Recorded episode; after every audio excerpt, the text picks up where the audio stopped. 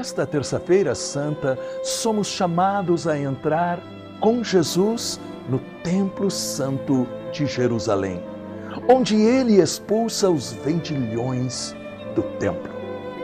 Aqui temos uma mensagem forte para a nossa vida cristã, a nossa vida espiritual.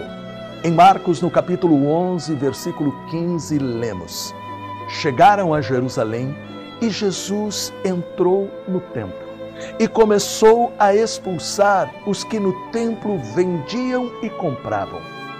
Derrubou as mesas dos trocadores de moedas e as cadeiras dos que vendiam pombas. Este templo aponta não somente para o templo físico, mas também para o templo mais importante, que é o templo do nosso coração. Aí tem que começar a purificação que Deus deseja realizar em nossa vida. Nosso coração é o lugar sagrado aonde nós nos encontramos com Deus, onde Deus derrama o seu amor. Portanto, somos chamados a ser um lugar digno para Deus habitar.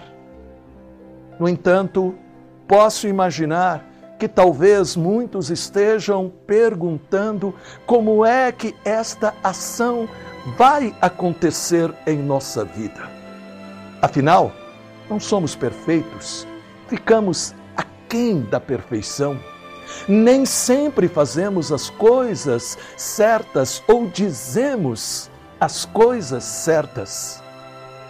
Nós falhamos em guardar os dez mandamentos. Não somos perfeitos. E não temos que ser perfeitos para sermos este templo para Deus? Esta pergunta faz com que a gente entenda. Se nós imaginamos que temos que ser perfeitos, significa que nós esquecemos que o único que é perfeito é Deus. Quando nós nos imaginamos perfeitos, significa que confiamos mais em nós, mais em nossas forças do que em Deus. Portanto, nós temos que entender se agimos assim, estamos realmente perdidos.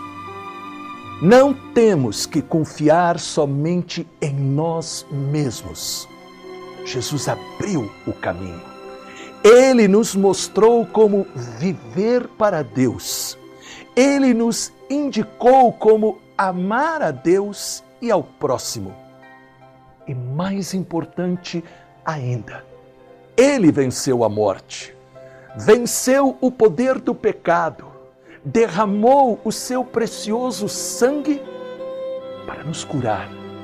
E tudo isso aconteceu ali na cruz do Calvário. Mas ele ressuscitou e, estando junto do Pai, depois da ascensão, enviou o Espírito Santo. Que o Deus Todo-Poderoso derrame o Espírito Santo para nos purificar, para que esta semana seja realmente uma semana de salvação, cura e libertação. Amém.